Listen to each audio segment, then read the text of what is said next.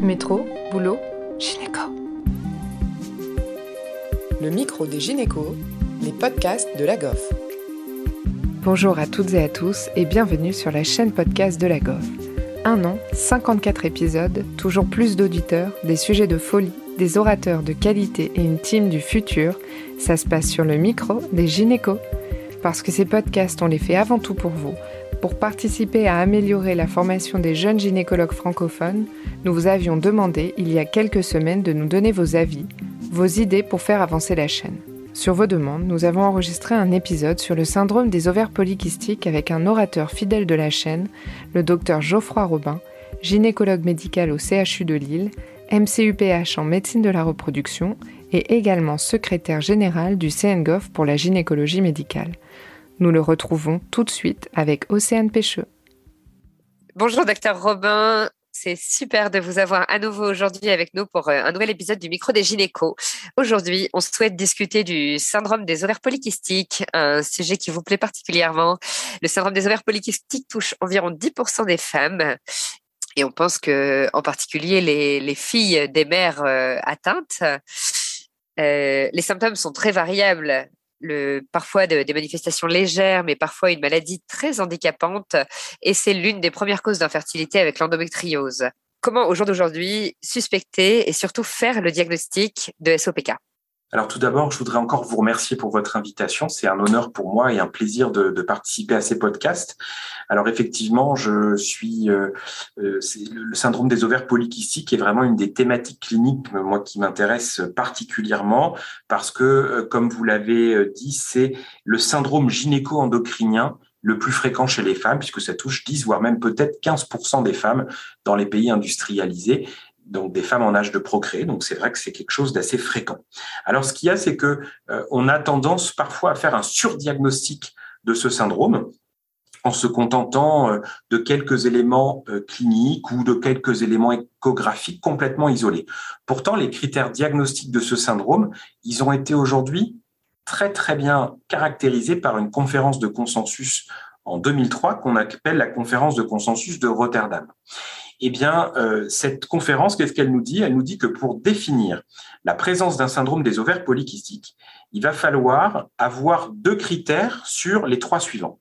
Le premier critère, c'est un trouble de l'ovulation qui se traduit le plus souvent par un trouble du cycle, soit des cycles longs qui durent entre 35 et 45 jours, soit des cycles très longs qui vont durer entre 45 et 90 jours, qu'on appelle une spanioménorée, soit des cycles de plus de 90 jours, c'est-à-dire des périodes d'aménorrhée.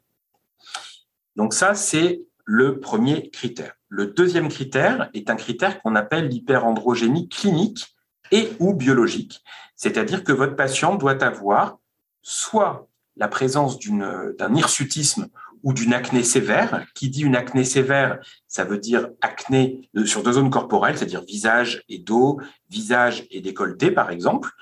Euh, et ça, c'est on va dire les critères d'hyperandrogénie clinique classiques. Et ça peut être, sinon, associé ou pas, une hyperandrogénie biologique qui se caractérise par une élévation de la testostérone totale. Et dans la plupart des laboratoires en ville, le seuil est fixé autour de 0,5 nanogrammes par ml. Donc ça, c'est le deuxième critère, hyperandrogénie clinique et ou biologique. Un petit rappel sur l'hirsutisme, pour rappeler que l'hirsutisme, c'est donc la présence d'une pilosité de type masculine. Donc c'est vraiment dans des zones spécifiques pour les hommes, c'est-à-dire le visage, le torse, l'abdomen, les cuisses, le haut des bras. Par contre, tout ce qui est euh, avant-bras, tout ce qui va être euh, en dessous des genoux, ben ça c'est de la pilosité dite embosexuelle, c'est-à-dire qu'on trouve dans les deux sexes, et c'est pas de l'hirsutisme. Donc ça c'est le petit piège sur lequel il faut être un tout petit peu euh, euh, vigilant. Et puis le troisième critère est un critère échographique, donc c'est la présence d'ovaires polykystiques échographiques qui sont définis de la façon suivante, soit par un ovaire dont le volume est de plus de 10 millilitres, donc en utilisant le, calcul de l'ellipsoïde, hein, comme la plupart d'entre vous ont, dû apprendre au DU d'écho, ou la présence d'ovaires multifolliculaires. Et donc aujourd'hui, on sait qu'avec les appareils d'échographie modernes dont on dispose, il faut compter au moins 20 follicules par ovaire pour considérer qu'on a euh, un ovaire, des ovaires polykystiques échographiques. Donc c'est ovaire volumineux et ou multifolliculaire avec un seuil qui est défini aujourd'hui à 20. 20 des deux côtés ou 20 d'au moins un côté? Alors, en fait, c'est en pratique 20 sur au moins un des deux côtés. D'accord. Et est-ce que c'est vraiment quelque chose Parce que moi, j'ai un souvenir, euh, il y a quelques années, on, parlait de 12. Alors, c'est vrai que les appareils d'échographie sont de plus en plus performants, etc. Mais imaginons, on a 19 de chaque côté. Est-ce que du coup, on ne retient pas C'est quelque chose de strict? Alors, c'est strict, mais c'est le problème. Il y a une variabilité interopérateur parfois sur des comptages. Et quand, effectivement, c'est une très bonne remarque, on est à 19 à 20, il va falloir tenir compte du contexte clinique. Si votre patiente, elle avait déjà un trouble du cycle sévère, avec une acné très cognée, un hirsutisme, vous avez une testostérone élevée, les ovaires qui sont de bonne taille mais qui sont pas tout à fait euh, aux 10 millilitres, et 19 follicules par ovaire, vous aurez déjà deux critères sur trois et très probablement que le critère échographique, de toute façon, vous pouvez en tenir compte. D'accord? Donc ça, c'est important. Donc finalement, euh, on reste en logique. On reste logique. Et puis, il ne faut pas hésiter quand un examen est limite en médecine à dire, bon, bah voilà, il a l'air normal. Ce que je vous propose, c'est de le recontrôler dans un ou deux cycles. Pareil pour une qui est à 0,30, qui serait à 0,40, 0,45 chez une femme qui a un hirsutisme important, on peut se dire bon bah j'ai un petit doute, pourquoi pas contrôler pour confirmer le caractère biologique de l'hyperandrogénie si ça peut avoir éventuellement un intérêt? Et alors il y a un autre élément que je, je n'ai pas précisé, mais que et ça c'est qui est je pense l'élément essentiel, c'est que pour appliquer ces critères, donc troubles de l'ovulation, hyperandrogénie clinique et ou biologique, et euh, en ayant au moins deux critères sur trois, il faut avoir éliminé toutes les autres causes de troubles du cycle et d'hyperandrogénie, c'est-à-dire avoir éliminé une hyperprolactinémie en dosant la prolactine, éliminer un déficit gonadotrope central en ayant dosé le stradiol, la FSH, la LH, éliminer euh, une insuffisance ovarienne prématurée, éliminer éventuellement euh, un, bloc en 21 hydroxylase de forme non classique de révélation tardive, donc en dosant la 17-hydroxyprogestérone, et puis éliminer une dysthyroïdie en dosant la TSH. Donc il faut vraiment avoir fait un bilan très complet au départ pour pouvoir appliquer ces critères. Et, et pour vous donner un exemple, vous pouvez avoir une femme, par exemple, qui a une prolactine qui est élevée, c'est quelque chose d'assez fréquent en gynéco. Cette prolactine élevée, elle va donner un trouble du cycle, cette patiente, elle, est, peut-être jeune, elle peut avoir un peu d'acné. Et puis, vous allez faire une écho, puis elle a des ovaires riches en follicules, alors qu'en fait, probablement que si elle n'avait pas son hyperprolactinémie, elle ovulerait peut-être normalement. Et donc, chez cette femme, vous pouvez tout à fait être amené à dire, tiens, elle a le trouble de l'ovulation, elle a de l'acné, critère hyperandrogénie clinique, et en plus, elle a euh, des ovaires riches en follicules. Donc, on est sur une situation en fait euh, d'OPK, alors que c'est faux puisque si la prolactine est élevée, c'est l'hyperprolactinémie qui est responsable du trouble de l'ovulation avant tout. D'accord? Ça, c'est vraiment un élément euh, hyper important. D'accord. Et quelque chose que je, voulais vous demander aussi concernant justement les critères diagnostiques, il y a, une place pour la delta 4 androstendione et pour l'AMH Alors, pour la delta 4 androstendione, aujourd'hui, il n'y a pas de place euh, officialisé dans le cadre de l'évaluation de l'hyperandrogénie. Donc vous la dosez plus il ne faut pas la doser en ville. Euh, pour l'instant, il n'y a pas de critères officiels reconnus dans le SOPK. Alors, bien sûr, si certains internes lillois nous écoutent, quand ils passent chez nous, nous, on la dose. Mais on la dose à visée de recherche. C'est absolument pas recommandé dans votre pratique clinique quand vous êtes dans votre cabinet ou dans un périph où vous faites euh, votre diagnostic initial. Et la MH et pour l'AMH, donc l'AMH, euh, pareil, c'est un, critère qui est extrêmement intéressant. Dans les dernières recommandations de l'Échereux de 2018 sur le syndrome des ovaires polykystiques, ils concluent ce que nous, on a toujours conclu également à Lille, c'est-à-dire que c'est un critère super intéressant qui pourrait d'ailleurs être associé et remplacé chez une femme qui aurait une écho normale ou peu contributive l'apport de l'échographie, puisqu'il y a une forte corrélation entre les taux d'AMH élevés et le nombre élevé de follicules dans les ovaires chez les femmes SOPK. Mais aujourd'hui, l'énorme problème, c'est que en ville, vous avez plein de kits de dosage différents qui n'ont absolument pas la même sensibilité.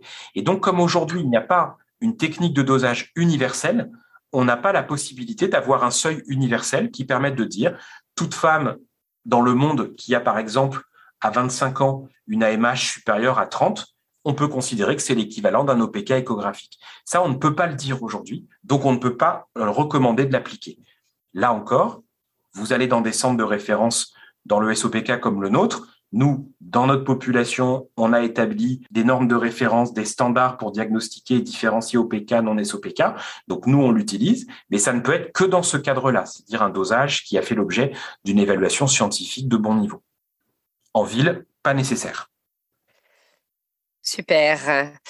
Et concernant la contraception des patientes qui ont un SOPK, euh, quelle est la contraception de choix et est-ce que la contraception de choix varie en fonction qu'elles aient une aménorrhée ou pas? Alors, c'est une très très bonne question. Alors déjà, euh, il y a des gens qui pensent qu'il ne faut pas leur donner de contraception, tout simplement. Bah, en fait, elles ovulent pas, donc euh, elles peuvent pas tomber enceintes. Bah, en fait, c'est faux. Euh, tous ceux qui ont fait euh, des IVG ont déjà rencontré des jeunes femmes qui avaient des cycles irréguliers, qui un jour ont vu un radiologue qui leur a dit ah vous avez plein de kystes aux ovaires. D'ailleurs c'est pas des kystes, hein, c'est des follicules et vous pourrez jamais tomber enceinte. Et donc ces patients-là ne prennent pas de contraception et ça finit par arriver. Il y a une très belle étude euh, internationale qui avait montré que les femmes qui ont SOPK, certes elles ont plus de mal à obtenir un enfant, à avoir une grossesse, mais sur l'ensemble de leur vie génitale, il a été montré que un peu plus de la moitié de ces femmes auront au moins une grossesse spontanée dans leur vie. Donc la contraception, déjà, elle a toute sa place chez une femme SOPK qui ne veut pas d'enfant à un moment donné. Et cette contraception, elle va pouvoir avoir beaucoup de bénéfices thérapeutiques. Comme vous le disiez, si elle a des cycles irréguliers, on va corriger ces cycles irréguliers ou euh, permettre de limiter les phénomènes d'hyperplasie chronique de l'endomètre chez ces femmes. Et donc là, les œstroprogestatifs sont bien indiqués. Et puis pareil, on va proposer, grâce aux, aux œstroprogestatifs aussi souvent, d'avoir une action anti-androgénique, améliorer l'acné et voire améliorer certains hirsutismes minimes à modérés. Donc ça, c'est vraiment, les œstroprogestatifs, c'est vraiment le traitement de choix des femmes qui ont un syndrome des ovaires polykystiques. Et pour l'hyperplasie de, l'endomètre, est-ce qu'elle est à risque de dégénérescence? Est-ce que c'est une vraie problématique chez les SOPK Oui, tout à fait. Alors ça, on a une étude qui a montré que les femmes qui ont un syndrome des ovaires polykystiques avec des troubles du cycle sévères, c'est-à-dire qui ont des spanioménorrhées ou des aménorrhées, et qui ne prennent jamais de progestatif pour déclencher régulièrement leurs règles ou de progestatif ou de progestatif seul en contraception, eh bien, ces femmes-là ont trois à quatre fois plus de risques de faire un cancer dans l'endomètre après 40 ans. Et le fait de leur donner soit des progestatifs comme de la dihydrogestérone, du dufaston, 10 jours par mois pour déclencher les règles si elles veulent pas de contraception, soit de donner un œstroprogestatif ou un progestatif en continu, eh bien, ces situations-là vont permettre de limiter, voire de diminuer ce risque de cancer de l'endomètre. Le problème, et ça, c'est euh, peut-être qu'on n'en a pas parlé tout à l'heure, c'est que 50 à 70% des femmes qui ont SOPK vont avoir des problématiques de surpoids et d'obésité. Et ça, c'est un élément très important, c'est-à-dire que ces femmes-là, il faut leur proposer systématiquement un bilan métabolique et la recherche de tous les autres facteurs de risque vasculaire associés pour leur proposer une prise en charge active qui parfois amènera à prescrire des traitements insulino-sensibilisants, comme par exemple la metformine. Et donc, il faut tenir compte de ces facteurs de risque, parce que si les syndromes des ovaires polykystiques, effectivement, dans ce contexte-là, les œstroprogestatifs sont extrêmement efficaces sur plein de symptômes, euh, lutte contre l'hyperplasie de l'endomètre, euh, diminution du risque du cancer de l'endomètre, euh, traitement de l'hyperandrogénie, donc il y a plein de bénéfices intéressants. Mais si par contre cette patiente, elle a une obésité avec une tension artérielle déjà élevée ou une dyslipidémie associée ou un tabagisme, etc., ben, elles seront de toute façon contre-indiquées tout de même aux œstroprogestatifs. Et donc dans ces cas-là, il faudra penser à leur proposer les autres alternatives, c'est-à-dire des microprogestatifs et parfois le recours à certaines thérapeutiques anti-androgéniques pour les hirsutismes comme la spironolactone ou l'acétate de cyprotérone. D'accord. Mais du coup, la metformine, vous la prescrivez parfois en dehors d'un diagnostic de diabète? Tout à fait. Dans le cadre du syndrome des ovaires polykystiques, toute femme qui a un SOPK doit avoir un bilan métabolique minimal, c'est-à-dire glycémie à jeun et l'exploration des anomalies lipidiques. Ça, c'est le bilan de base. Si elles ont un IMC supérieur à 25, il faut en plus, et ça c'est dans les recommandations de l'échereux, faire une HPO à 75 grammes de glucose même quand il n'y a pas de désir de grossesse, simplement dans le cadre du bilan étiologique de ce syndrome des ovaires polykystiques. Donc, on a parfois des patients qui ont des intolérances simples aux hydrates de carbone modérés dans un contexte d'obésité androïde avec élévation du tour de taille pour lesquels on va effectivement être, amené à proposer euh, un traitement par metformine. Super, et ben c'est hyper intéressant. Heureusement que je participe à cette chaîne podcast, j'apprends beaucoup de choses. J'en profite pour euh, vous demander si, si une femme est atteinte de SOPK, a une aménorrhée mais n'a pas de désir de, de, contraception, comment vous la prenez en charge d'un point de vue hormonal? Alors, si elle a donc un SOPK avéré. Oui. Elle veut pas de contraception, c'est ça? Non, mais une aménorrhée prolongée, exactement. elle a un trouble du cycle. C'est ça, aménorrhée. Alors là, il y aura deux situations. La première situation, ça va dépendre aussi de son profil métabolique. Donc, je lui fais un bilan métabolique complet. Je prends sa tension artérielle, je mesure son tour de taille, je lui fais éventuellement son HPE à 75 grammes de glucose et je discute avec elle déjà en fonction de ce bilan métabolique d'introduire déjà dans un premier temps de la metformine. Et pour protéger son endomètre, je vais lui proposer de prendre donc de la dihydrogestérone, du dufaston, 10 mg. Donc en général, on donne 10 mg matin et soir ou 10 mg une fois par jour, ça dépend, il y a plusieurs protocoles qui existent. Et donc vous donnez ça pendant 10 à 12 jours par mois tous les mois pour déclencher les règles.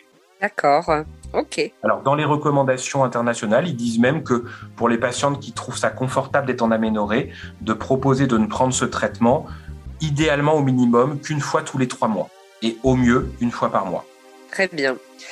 Super. Et eh bien encore un épisode euh, riche en informations. Merci beaucoup, Monsieur Robin, pour tout ce que vous faites pour nous. Et à très bientôt.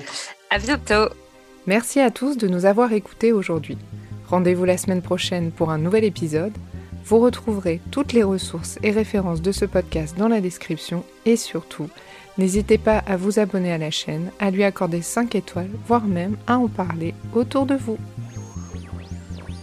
Métro, boulot, gynéco.